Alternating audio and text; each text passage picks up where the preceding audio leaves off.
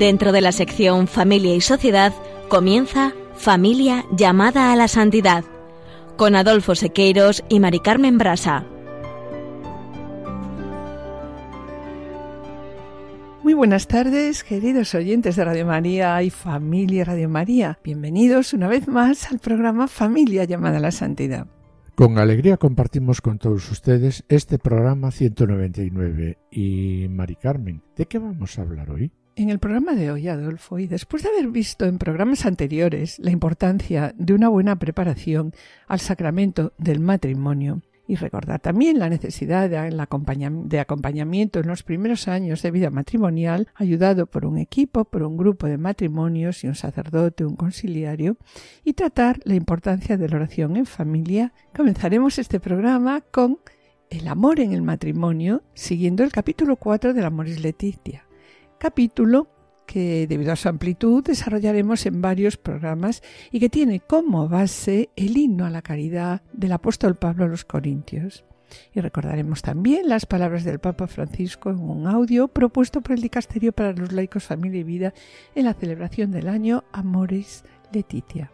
En la sección Familia, Semilla Santidad, Juana Julio y Seque nos acercarán hoy a unas figuras de la Iglesia de gran trascendencia, San Luis IX y Margarita de Provenza, ambos reyes medievales de Francia, que más allá de su calado histórico, son modelos de espiritualidad conyugal, hasta tal punto que San Francisco de Sales en el siglo XVII, inspirándose en ellos, dará un paso decisivo en la historia de la espiritualidad, al defender la santidad como una vocación también para el estado de la vida matrimonial. No os perdáis su ejemplo de vida y en el colofón continuaremos con el himno a la caridad, finalizando como siempre el programa con una oración. Las pausas informativas estarán acompañadas por composiciones de nuestro colaborador eh, musical Javier Sequeiros. Permaneced con nosotros en Radio María.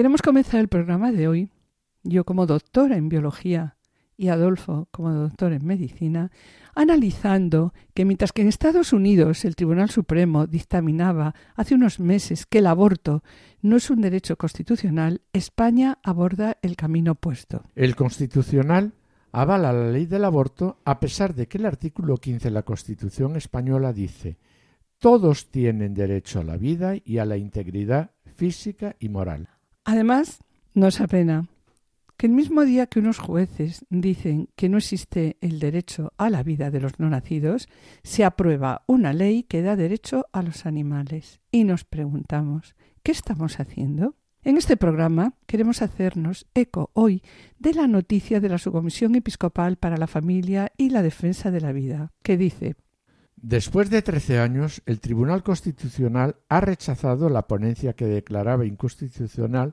la Ley Orgánica 2-2010 de Salud Sexual y Reproductiva y de la interrupción voluntaria del embarazo. Esta decisión permitirá entender el aborto como un derecho, declarando constitucional que haya seres humanos que no tienen derechos y avalando de este modo una ley ideológica anticientífica y que promueve la desigualdad, y aclara la Subcomisión Episcopal para la Familia y Defensa de la Vida. Una ley ideológica. Esta resolución permitirá determinar la eliminación de seres humanos en la primera etapa de su vida. Es triste, es triste que la legislación y la política instauren un darwinismo social al servicio del neocapitalismo más salvaje en vez de buscar el bien común y la defensa de los más débiles. Y continúa diciendo, es una ley acientífica. Recientemente, dicen los obispos, hemos afirmado en el documento, el Dios fiel mantiene su alianza que, desde la aprobación del aborto en 1985, los conocimientos sobre el ADN, las ecografías tridimensional, cuadridimensional, quinta dimensión, permiten afirmar que negar que existe una vida en el seno de una mujer embarazada desde la concepción es irracional y afirmar que un supuesto derecho a decidir sobre el propio cuerpo es una falacia. Si el mundo sigue profundizando en el modelo ecológico de los cuidados, algún día lloraremos los millones de víctimas que nunca pudieron ver la luz ni darnos su luz. Y dice también la Subcomisión Episcopal para la Defensa de la Vida. Es también una ley, una ley que promueve la desigualdad, puesto que permite que los niños con síndrome de Down sean abortados hasta los cinco meses y medio. De este modo, el Tribunal Constitucional, que debería ser el garante último de los derechos fundamentales, permitirá atentar contra la vida humana y contra la igualdad de todos. Ante esta decisión, dicen los obispos, queremos recordar que la vida humana es un don de Dios, de manera que nadie puede disponer de la vida de otro ser humano. Y San Juan Pablo II, en la Evangelium Vitae, dice, la vida humana es sagrada e inviolable en cada momento de su existencia, también en el inicial que precede al nacimiento. La historia nos enseña que cada vez que el ser humano se ha cuestionado la dignidad o el valor de ciertas vidas humanas por distintos motivos, como por ejemplo la raza, el color de la piel o las creencias, se ha equivocado gravemente. Del mismo modo, es un lamentable error cuestionar la dignidad de la vida humana en función de la edad. Como Iglesia solo podemos ser voz de los sin voz, haciendo resonar el grito silencioso de tantas y tantas vidas humanas que claman desde el seno materno, pidiendo justicia para que se respete su derecho a vivir. A continuación, subrayan que esto no significa en ningún sentido abandonar a las mujeres que tienen problemas para seguir adelante con su embarazo.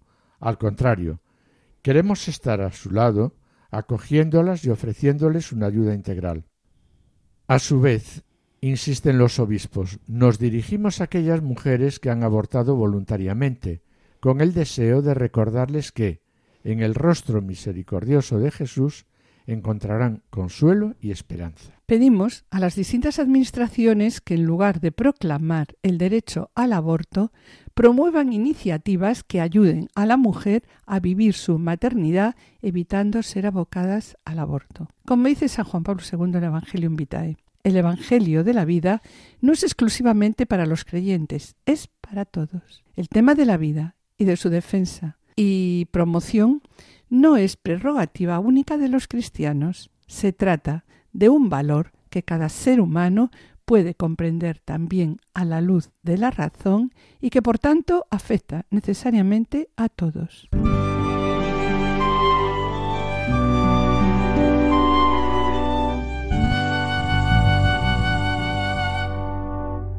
Hoy, siendo conscientes de las dificultades y preocupaciones que asaltan a las familias en estos momentos, así como las presiones y mensajes falsos o al menos ambiguos que reciben, llegamos a la conclusión, y así nos lo dice Francisco también, que es necesario alzar la voz. ¿Alzar la voz para qué?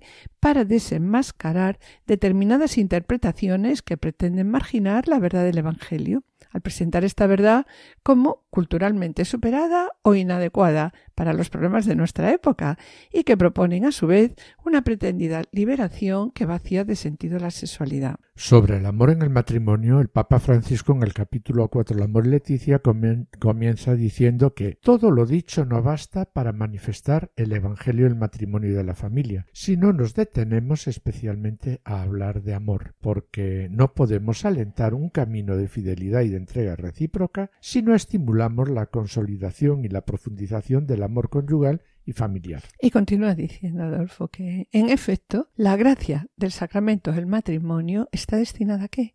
Pues está destinada ante todo a perfeccionar el amor de los cónyuges.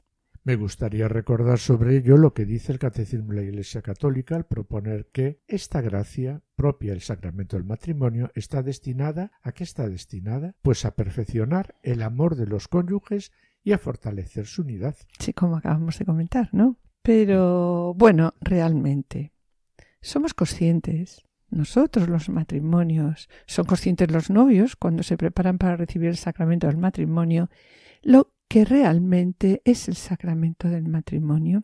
Somos y son conscientes de la dimensión de la gracia que van a recibir y también pues lo que ésta les va a ayudar a lo largo de su vida. Es verdad, Mari Carmen, que no, somos, conscientes de ello. No, no es verdad. ¿eh? No, no. Y de ahí que el catecismo lo presenta claramente cuando señala que por medio de esta gracia los esposos se ayudan mutuamente. ¿Y a qué se ayudan mutuamente? Pues a santificarse, a ¿no? santificarse. Sí.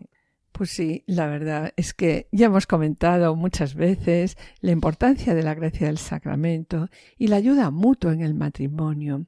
¿Y qué significa esto? Pues la verdad, ¿qué significa, Adolfo? Pues que tú me ayudas a mí a ser mejor, ¿no? Y yo te ayudo a ti a ser mejor. Pues sí. Y esto me lleva a recordar aquí el texto del apóstol Pablo, cuando dice, que es tan bonito, ¿verdad? Podría tener fe como para mover montaña. Si no tengo amor, no soy nada.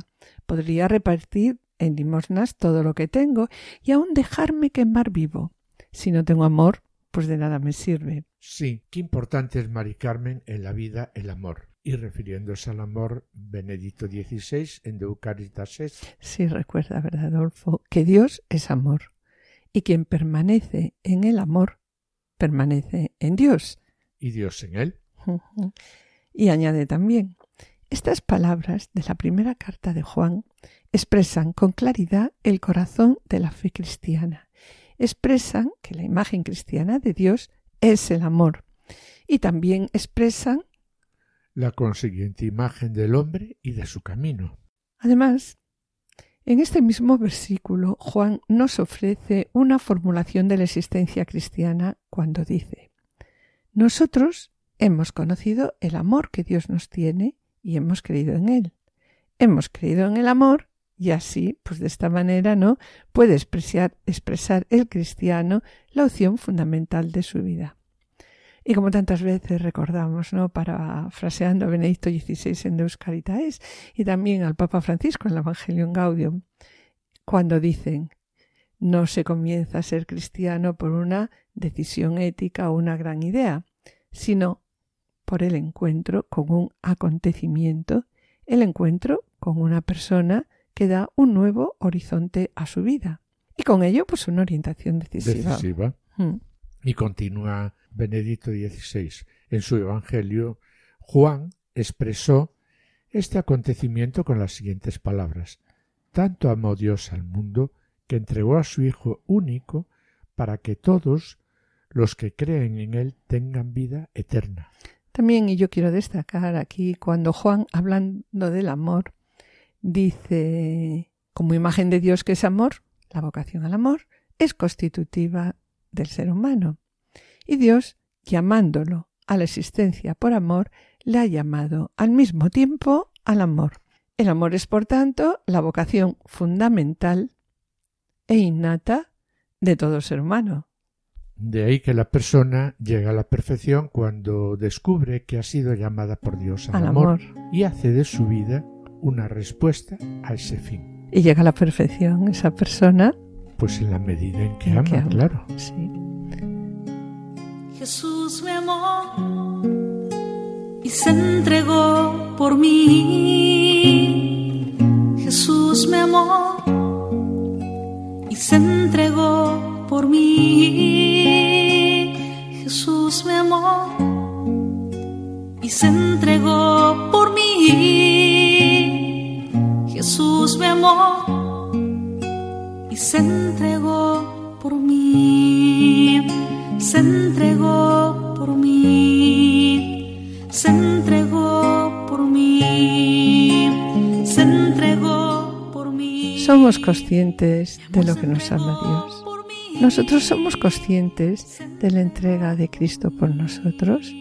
Somos conscientes también del significado de amar hasta el extremo.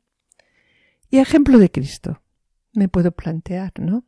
¿Cómo es mi entrega en estos momentos a los demás? ¿Cómo es mi entrega sobre todo a los que están próximos? A mi esposo, esposa, a mis hijos, a mis padres. Sobre lo que acabas de decir, Mari la familia del consorcio nos recuerda la donación de Cristo a su Iglesia hasta el extremo, que es lo que debe configurar siempre las expresiones del amor conyugal. Y nuestra única vocación debe ser Pues amarnos, amarnos. ¿verdad? Hasta dar pues la vida el uno por el otro Día a día. día a día. día a día.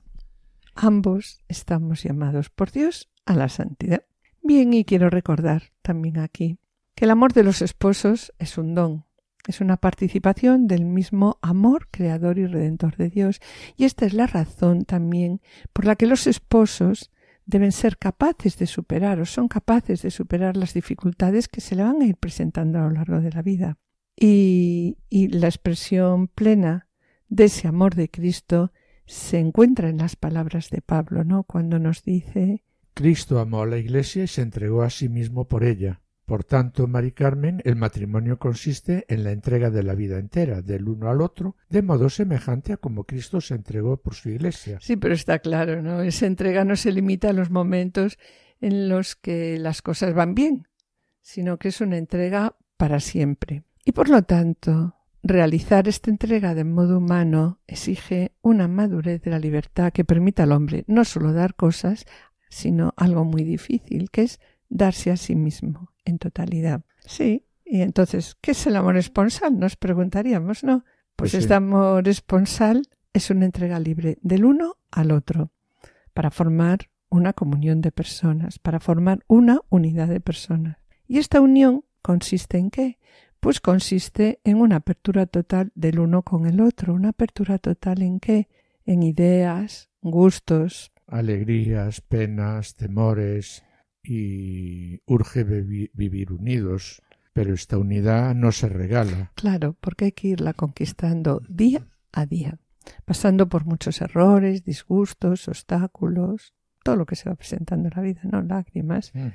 Y además, algo muy necesario, y que lo comentamos muchas Sí. veces, ¿no? Sí, Porque es necesario ir descubriendo poco a poco, a lo largo de la vida, fijaros nosotros, ¿no? 50 años. Ir descubriendo poco a poco a lo largo de la vida la riqueza que Dios ha puesto en la vida de la persona amada. Y es necesario algo también que ya nos comentaba Juan Pablo II. Es necesario que Adolfo pues enamorarse todos los días. Amar es también ayudarse. Quien ama está siempre al servicio del ser amado. La ayuda entre los esposos no es un servicio aislado que se hace de vez en cuando. Es una, es una disponibilidad total puesta al servicio el uno del otro. disponibilidad, disponibilidad para escuchar, para agradar al otro, tener en cuenta los deseos del otro. De ahí que, como comentamos hace un momento, ¿no? Todos estamos llamados por amor ¿cómo? Pues para amar con todo nuestro ser. Pero... Y ahora yo me pregunto, sí, Sí, pero Mari Carmen, eh, a lo mejor estamos pensando lo mismo. ¿Cuál es la fuente del amor esponsal? pues sí, él es lo que me va a preguntar yo. ¿Cuál es la fuente del amor esponsal? Pues el directorio nos dice que la fuente del amor esponsal está en Jesucristo crucificado, que entrega su cuerpo por amor a la su iglesia, entregándose a sí mismo por ella. ¿Para qué? Para santificarla. Y continúa diciendo, todo amor humano debe ser referido a este gran misterio de la entrega de Cristo por su iglesia. ¿Y cómo es esta entrega? ¿Y cómo podemos hacer esta entrega? ¿Cómo se puede amar? ¿Cómo podemos amar hasta el extremo? Pues, ¿qué es entregarse? Es Darse- dar. Sí, sí, sin esperar. nada a cambio, pero nada, nada. Pero sabemos, sí, claro, pero sabemos que el concepto de entrega es algo que no suena bien en estos momentos. Porque para entregarnos tenemos que renunciar a nosotros mismos. Y es algo que cuesta, esta entrega, ¿no, Adolfo? Cuesta. Mucho. Y es cierto, pero, Pero- si se consigue, Pues una maravilla. una maravilla. Eso es Maravilla. Lo ideal es conseguirlo. Pero también lo difícil es conseguirlo. No, no es fácil. El problema es que, además, en estos tiempos no nos ayuda nada la situación actual. Vivimos un momento en el que se tiene miedo al compromiso y vivimos en una sociedad donde nadie está dispuesto a entregar su vida por otro. Sí, yo quiero añadir también que el amor es- en el amor esponsal, si nos entregamos, lo hacemos con todas las consecuencias. ¿Por qué? Porque le regalas tu cuerpo, tu alma, tu carácter, tus virtudes, tus defectos, tus disgustos. También nos regalamos tu pasado, tu presente y tu futuro. Te fías tanto de él o de ella, confías ciegamente en él o en ella, que te entregas plenamente. Y este es un acto de fe y de confianza en el otro tan grande que, bueno, que requiere la ayuda. Sí, requiere la ayuda de Dios. Pero yo de nuevo me pregunto, ¿cómo podemos hacer esa entrega? ¿Cómo podemos amar hasta el extremo? Pues como comentábamos antes, ¿no, Adolfo? Como comentamos hace un momento, Cristo tiene que ser el centro de nuestra vida. Y si Cristo es el centro de nuestra vida, significa que estamos dispuestos ambos a amar como Cristo amó su iglesia. Y para ello, los esposos contamos primero con la ayuda de la gracia y también con una serie de medios, entre los que queríamos resaltar que ya en muchos momentos también lo comentamos. En primer lugar, la oración personal. Qué importante, ¿verdad? Es descubrir a Cristo en la lectura y escucha de la palabra diaria para comprender lo que Dios me dice a través de esta lectura. Un segundo medio también para el crecimiento en el amor mutuo, ¿cuál es? Pues en la oración conyugal. ¿En qué consiste? La oración pues consiste en rezar juntos marido y mujer cada día y si es posible hacer también una oración familiar. En tercer lugar estaría el diálogo conyugal. Tenemos que hablar un día del diálogo, ¿eh? Sí, sí. En presencia de Dios, un verdadero diálogo con el Señor en medio de los dos para hablar de qué es ese diálogo conyugal. Pues el paso de Dios por nuestras vidas. Claro, y fruto de este diálogo, ¿qué es lo que surge? Pues la necesidad de proponernos ser mejores y corregir nuestros fallos con la ayuda de la, de la corrección mutua el discernimiento de la voluntad de Dios en nuestras propias vidas. Pero la verdad es que sabemos que esto que estás diciendo no es fácil. No es fácil.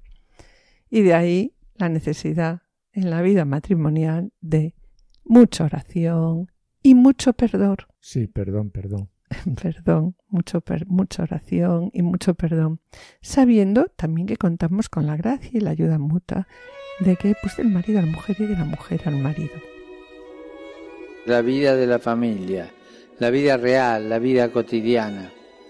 Sobre esta puerta están escritas tres palabras que ya hemos utilizado otras veces. Permiso, gracias, perdón. Más fáciles de decir que de poner en práctica, pero absolutamente necesarias. Son palabras vinculadas a la buena educación en su sentido genuino de respeto y deseo del bien, lejos de cualquier hipocresía y doblez.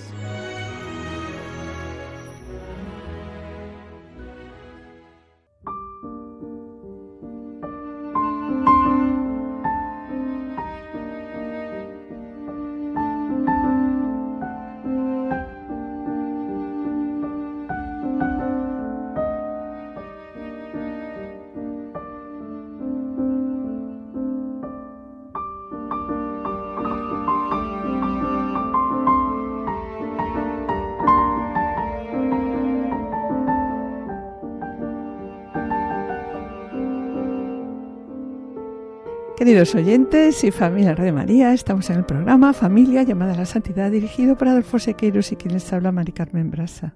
Finalizamos esta primera sección y antes de iniciar la segunda quisiéramos adelantarles que en el conofón continuaremos con el himno a la caridad. Y a continuación damos paso al espacio Esposas en Cristo en el que nuestros colaboradores Juana Julio y Pablo Seque nos acercarán hoy a una figura de la Iglesia de gran trascendencia, San Luis IX y Margarita de Provenza ambos reyes medievales de Francia que más allá de su calado histórico son modelos de espiritualidad conyugal. No os perdáis su ejemplo de vida, permaneced con nosotros, permaneced en Radio María.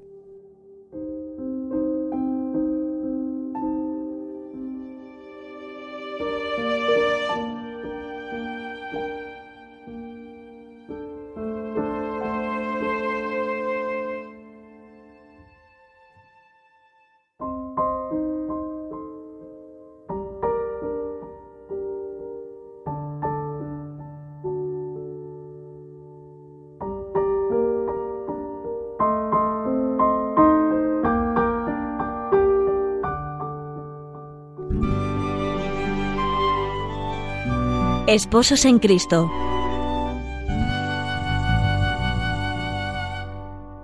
El matrimonio que hoy traemos a este espacio se sitúa junto a los grandes faros del cristianismo medieval, y en concreto durante el siglo XIII.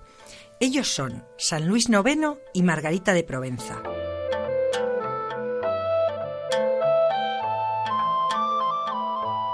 ambos reyes de Francia durante más de 40 años, lo que los convierte en personajes de gran calado histórico, pero también, y es lo que a nosotros más nos interesa, modelos de espiritualidad conyugal, hasta tal punto que San Francisco de Sales, ya en el siglo XVII, inspirándose en ellos, dará un paso decisivo en la historia de la espiritualidad al defender la santidad como una vocación para personas que procedieran de cualquier estado de vida, también la matrimonial.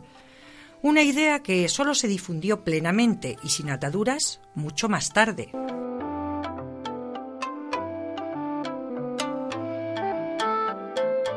Estamos, pues, ante dos pioneros de la santidad conyugal. Una santidad en la que, inevitablemente, a tenor de sus altas responsabilidades, se mezclan, a veces conflictivamente, las inquietudes espirituales, afectivas y políticas. Algo, sin embargo, permaneció inalterado en los casi 35 años que duró su matrimonio. La fidelidad, el respeto y algo que, visto en la distancia del tiempo en que transcurrieron sus vidas, una época dominada por el varón, quizá llame especialmente la atención. Nos referimos a la obediencia mutua a la que ambos, en comunión espiritual, se entregaron a lo largo de su camino esponsal. Luis había nacido en 1214 y cuantos consideraban su proceder veían en él una mezcla perfecta de virtudes regias, heroicas y propias de la santidad. De hecho, a sus decisiones como monarca, gobernante y estratega siempre les imprimió un sello marcadamente cristiano, con el que perseguía la gloria de Dios, la justicia para su pueblo, la caridad para los pobres y el amor a la Iglesia. Proverbiales fueron, y a ello no fue ajena la educación castellana de su madre, Blanca de Castilla, su austeridad, su integridad y un corazón generoso. Fueron sin duda las prendas principales que pudo ofrecer a su esposa Margarita.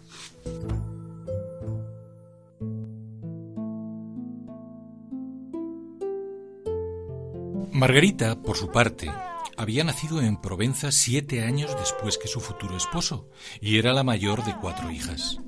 Había sido educada con gran esmero, rodeada de los personajes más brillantes de la corte de su padre, cuya generosidad hacia poetas y artistas era sobradamente conocida. Era hermosa, y su carácter inquieto y arrogante no parecía casar del todo con la humildad y el temperamento sobrio e incluso propicio a las mortificaciones del rey.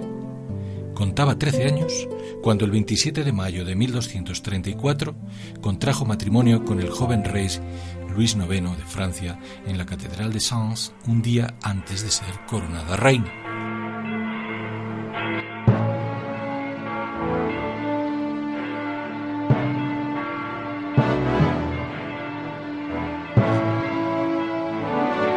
A pesar de tratarse visto desde la óptica histórica de uno de tantos matrimonios regios impulsados por las conveniencias políticas, Luis y Margarita se amaban de veras. Se cuenta que la reina madre, un tanto celosa de su nuera, la nueva reina Margarita, ejercía intromisiones constantes para espaciar los encuentros íntimos de los recién casados. Ellos, sin embargo, vencían las dificultades con algunas tretas llenas de ingenio. De hecho, su amor obtuvo pronto fruto fecundo, que se fue prolongando en su camino matrimonial hasta en once vástagos.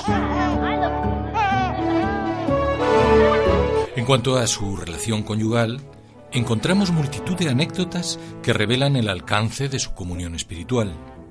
Se cuenta, por ejemplo, que San Luis, a lo largo de su vida de casado, nunca emprendió ninguna empresa de importancia, ni siquiera las de orden político, sin contar con el permiso de su esposa. Hasta tal punto que en 1250, habiendo caído prisionero en manos de los musulmanes al emprender una de las cruzadas, cuando estaba negociando el rescate de sus soldados y su propia liberación, exigió que le permitiesen hablar con su esposa antes de tomar una decisión definitiva. Sus captores se sorprendieron mucho de ello y él repuso que no podía concluir nada sin ella porque ella era su señora y que como tal le debía respeto.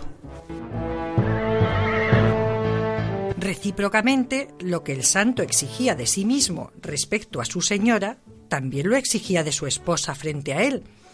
Así se comprobó cuando en cierta expedición por mar emprendida por la reina se desató una fortísima tempestad en alta mar.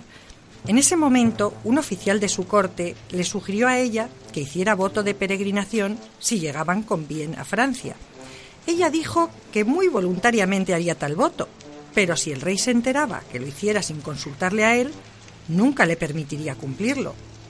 Hasta ese punto llegaba para ambos la correspondencia en la mutua obediencia.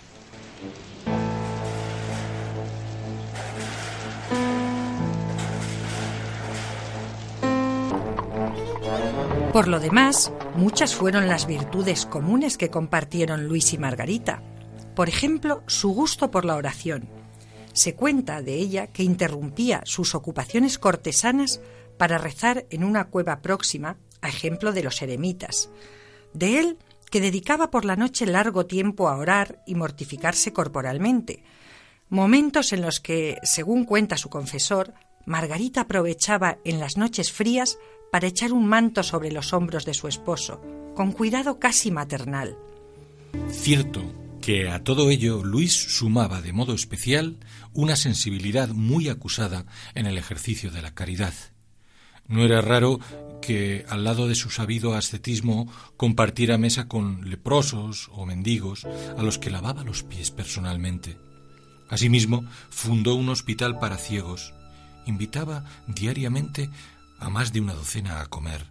Mandaba repartir porciones a una gran cantidad de pobres a los que auxiliaba por todo su reino, lo que explica en buena parte su pertenencia a la orden franciscana seglar.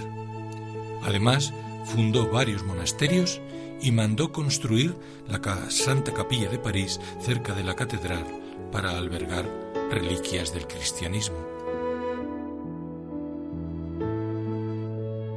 Finalmente, hacia 1270, el rey, que había partido a Túnez en una nueva cruzada, encuentra allí la muerte. En efecto, en medio de los combates, la peste diezma el ejército francés por culpa del calor y el agua putrefacta que consumen. De forma acelerada mueren el hijo del rey Juan Tristán y el propio rey, que expira exclamando, Padre, en tus manos encomiendo mi espíritu. Tenía 56 años.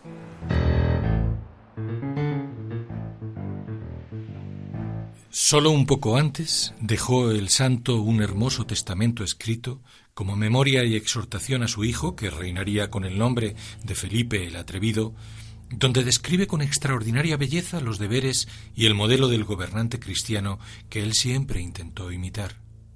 Palabras ejemplares todas ellas, de las que entresacamos algunos fragmentos. Hijo amadísimo, lo primero que quiero enseñarte es que ames al Señor, tu Dios, con todo tu corazón y con todas tus fuerzas. Sin ello no hay salvación posible.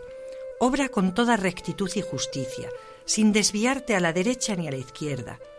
Ponte siempre más del lado del pobre que del rico, hasta que averigües de qué lado está la razón. Pon la mayor diligencia en que todos tus súbditos vivan en paz y con justicia. Hijo amadísimo, llegado el final, te doy toda la bendición que un padre amante puede dar a su hijo. Que la Santísima Trinidad y todos los santos te guarden de todo mal, y que el Señor te dé la gracia de cumplir su voluntad de tal manera que reciba de ti servicio y honor, y así, después de esta vida, los dos lleguemos a verlo, amarlo y alabarlo sin fin. Amén.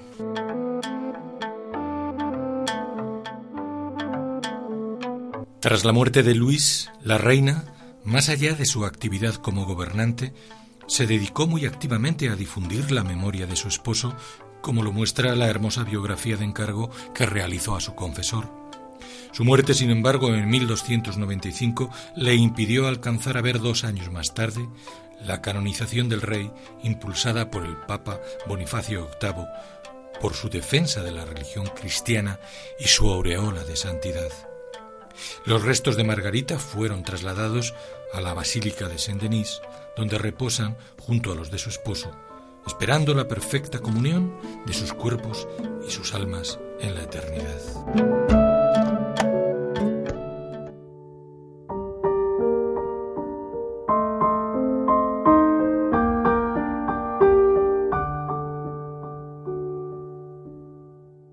Queridos oyentes y familia de María, estamos en el programa Familia llamada a la Santidad dirigido por Adolfo Sequeiros y quien les habla, Mari Carmen Brasa. Les recordamos que pueden ponerse en contacto con nosotros hasta a través del correo familia llamada a la santidad o enviando un correo postal a la dirección de Radio María, Paseo de Lanceros 2, primera planta 28024 Madrid indicando el nombre del programa Familia llamada a la Santidad. Para solicitar este programa deberán dirigirse ustedes al teléfono de atención al oyente 91 822 8010. También pueden escucharlo a través de podcast entrando en la página web de Radio María indicando el nombre del programa, ¿no? Familia llamada a la Santidad y podrán descargarlo en su ordenador para archivarlo, escucharlo a la hora que ustedes deseen. Pueden también descargar nuestros podcasts de Spotify y de otras plataformas digitales.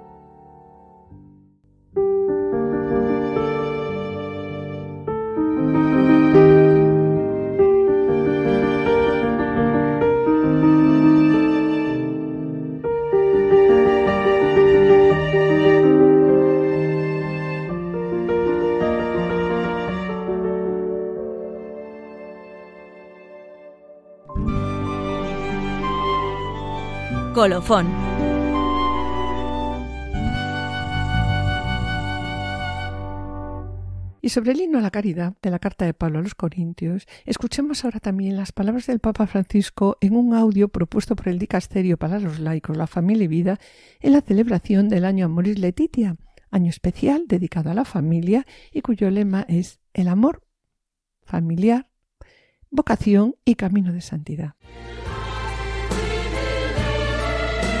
El amor en el matrimonio. El amor es.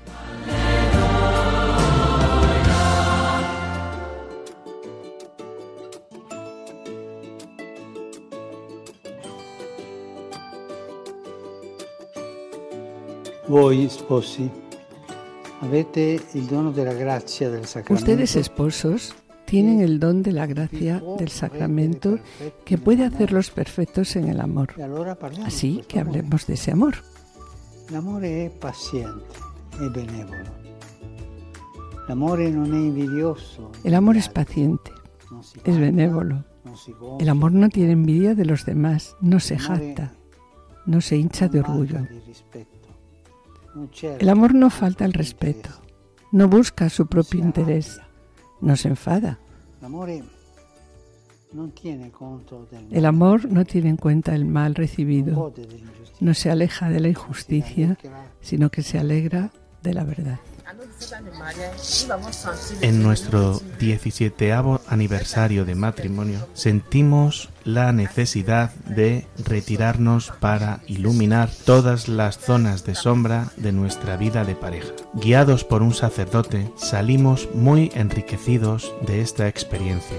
Al final, el sacerdote también nos pidió que rezáramos por él.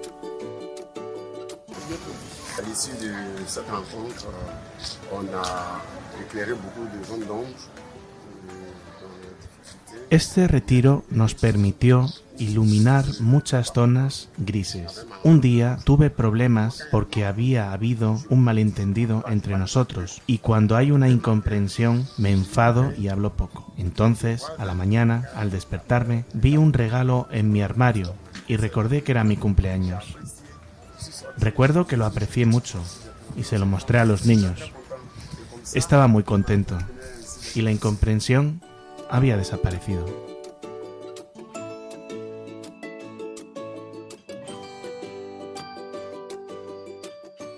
Y sobre el amor en el matrimonio, Recordamos las palabras que acabamos de escuchar pronunciadas por el Santo Padre y dirigidas al matrimonio formado por Julie Gerard, cuando dice Así que hablemos de ese amor.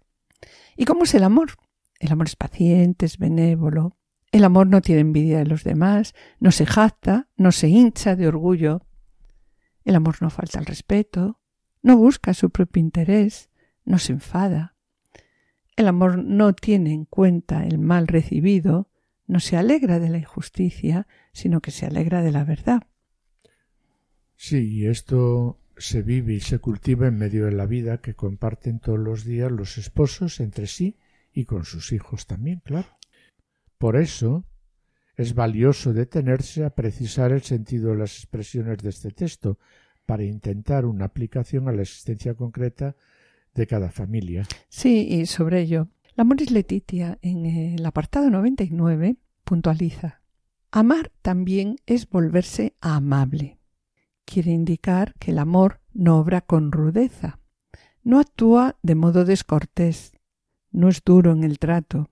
Sus modos, sus palabras, sus gestos son agradables y no ásperos ni rígidos. Detesta hacer sufrir a los demás. La cortesía, continúa diciendo la Muris Leticia, es una escuela de sensibilidad y desinterés que exige a la persona cultivar su mente y sus sentidos, aprender a sentir, aprender a hablar y en ciertos momentos a saber callar. Y también dice Ser amable no es un estilo que un cristiano puede elegir o rechazar. Como parte de las exigencias irrenunciables del amor, todo ser humano está obligado a ser afable con los que le rodean cada día a entrar en la vida del otro, incluso cuando forma parte de nuestra vida, y esto pide la delicadeza de una actitud no invasora que renueve la confianza y el respeto. El amor, cuando es más íntimo y profundo, tanto más exige el respeto de la libertad y la capacidad de esperar que el otro abra la puerta de su corazón. Sí, Adolfo, de ahí que, volviendo de nuevo al punto 89 de la Moris Letitia, Dice todo lo dicho y ya lo hemos comentado, no basta para manifestar el Evangelio en el matrimonio y en la familia si no nos detenemos especialmente a hablar del amor. Porque no podemos alentar un camino de fidelidad y de entrega recíproca si no estimulamos el crecimiento, la consolidación y la profundización del amor conyugal y familiar. Puesto que está claro, ¿no? que la gracia del sacramento del matrimonio está destinada, como hemos visto aquí, pues a perfeccionar el amor de los cónyuges, claro. Y también aquí podemos aplicar, ¿no? Lo que dice, podría tener fe como para mover montañas. Si no tengo amor, no soy nada. Podría repartir en limosnas eh, todo lo que tengo y aún dejarme quemar vivo. Si no tengo amor, de nada me sirve. Bien, escuchemos eh, esta canción de José Luis Perales, Amor sin límites, que estoy segura que muchos de vosotros la recordaréis.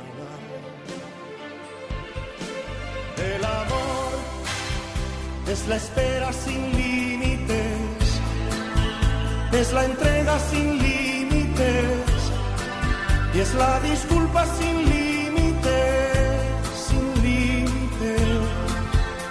No es egoísta ni se irrita, no. El amor cree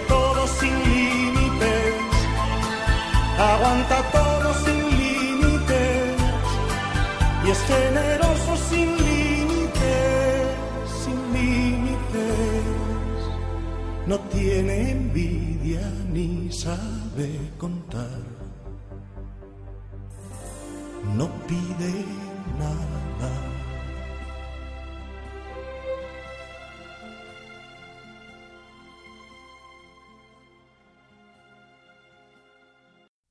Y volviendo de nuevo al apartado 90 del Amoris Letitia, el Papa Francisco plantea cómo debe ser nuestro amor cotidiano y nos da la respuesta, ¿no? Adolfo, con el himno a la caridad Sí. escrito por Pablo a los Corintios, en el que vemos alguna de las características del amor verdadero. Realmente, este himno de San Pablo presenta el amor como el camino por excelencia. Sí, la verdad que esta propuesta, ¿no? que nos hace Pablo sobre algunas de las características del amor verdadero no son fáciles de vivir en la vida matrimonial. Porque ser paciente, servicial, no tener envidia, no ser arrogante, no enfadarnos, no llevar cuentas del mal, disculpar todo, soportar todo, bueno, qué difícil es llevarlo adelante todo esto en el día a día del matrimonio y la familia. Y por otro lado, este es el ideal de amor.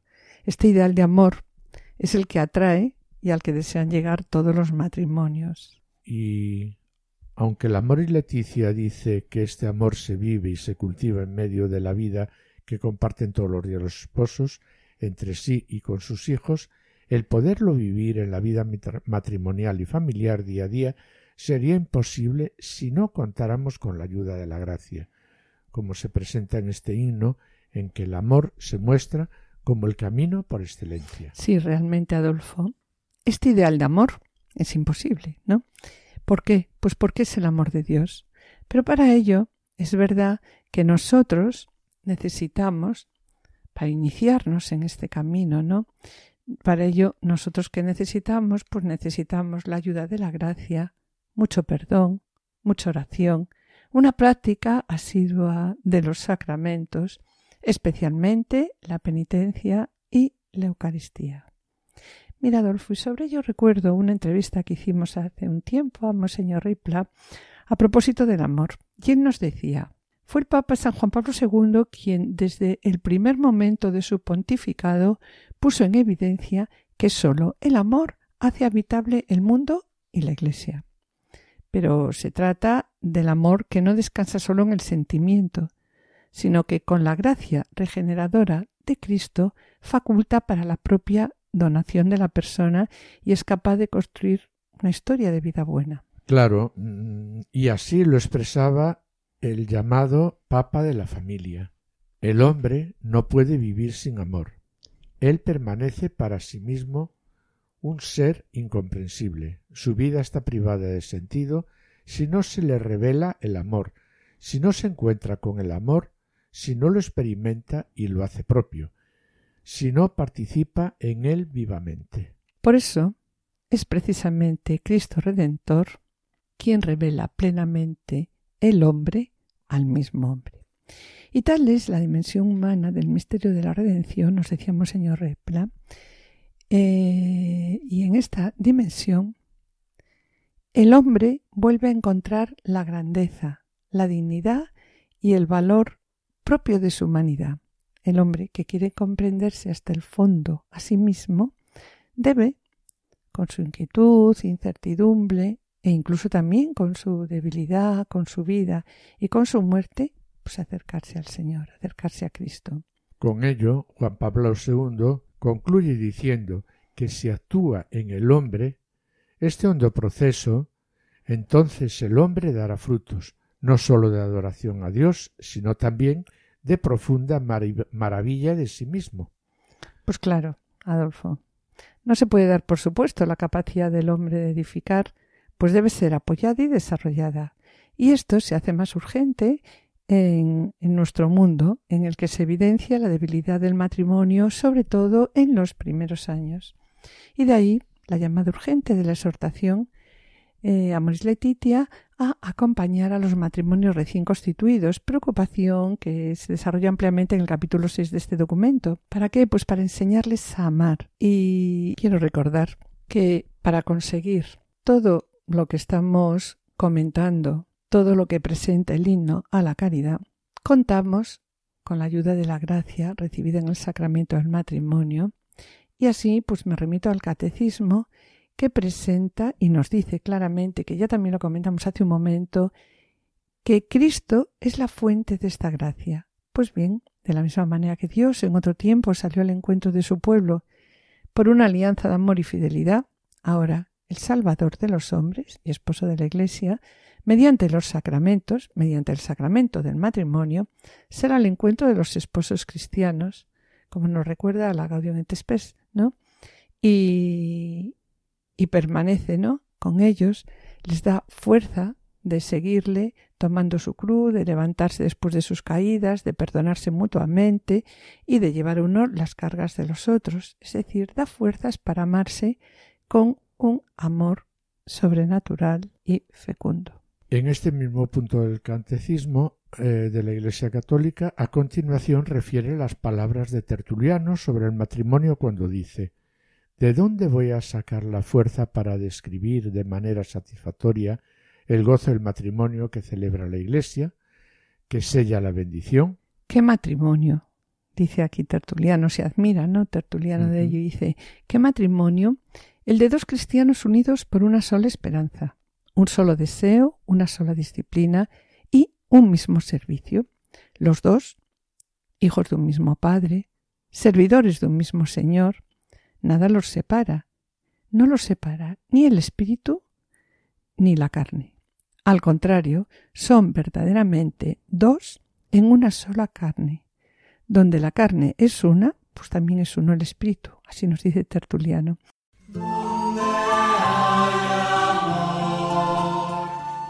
El amore di Dio che si rispecchia nel matrimonio, nella coppia che decide di vivere insieme e per questo el amor de Dios que se refleja en el matrimonio, en la pareja que deciden vivir juntos. Por eso el hombre deja su casa, la casa de sus padres, y se va a vivir con su mujer y se une tan fuertemente a ella que se convierte, dice la Biblia, en una sola carne. No son dos, son uno.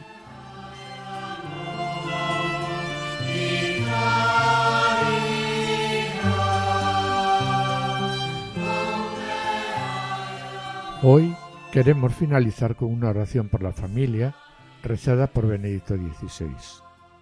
Oh Dios, que la Sagrada Familia nos dejaste un modelo perfecto de vida familiar, vivida en la fe y la obediencia a tu voluntad. Ayúdanos a ser ejemplo de fe y amor a tus mandamientos. Socórrenos en nuestra misión de transmitir la fe a nuestros hijos. Abre su corazón para que crezca en ellos la semilla de la fe que recibieron en el bautismo. Fortalece, Señor, la fe de nuestros jóvenes, para que crezcan en el conocimiento de Jesús.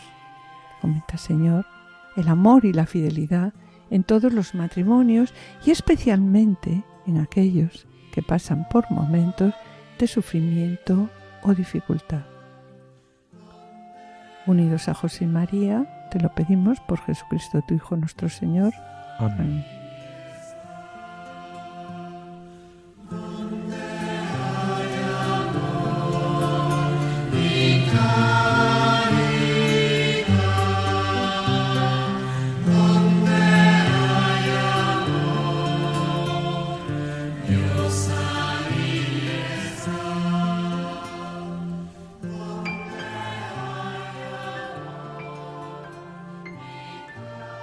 Y bien, mis queridos oyentes, como siempre os decimos, ¿no?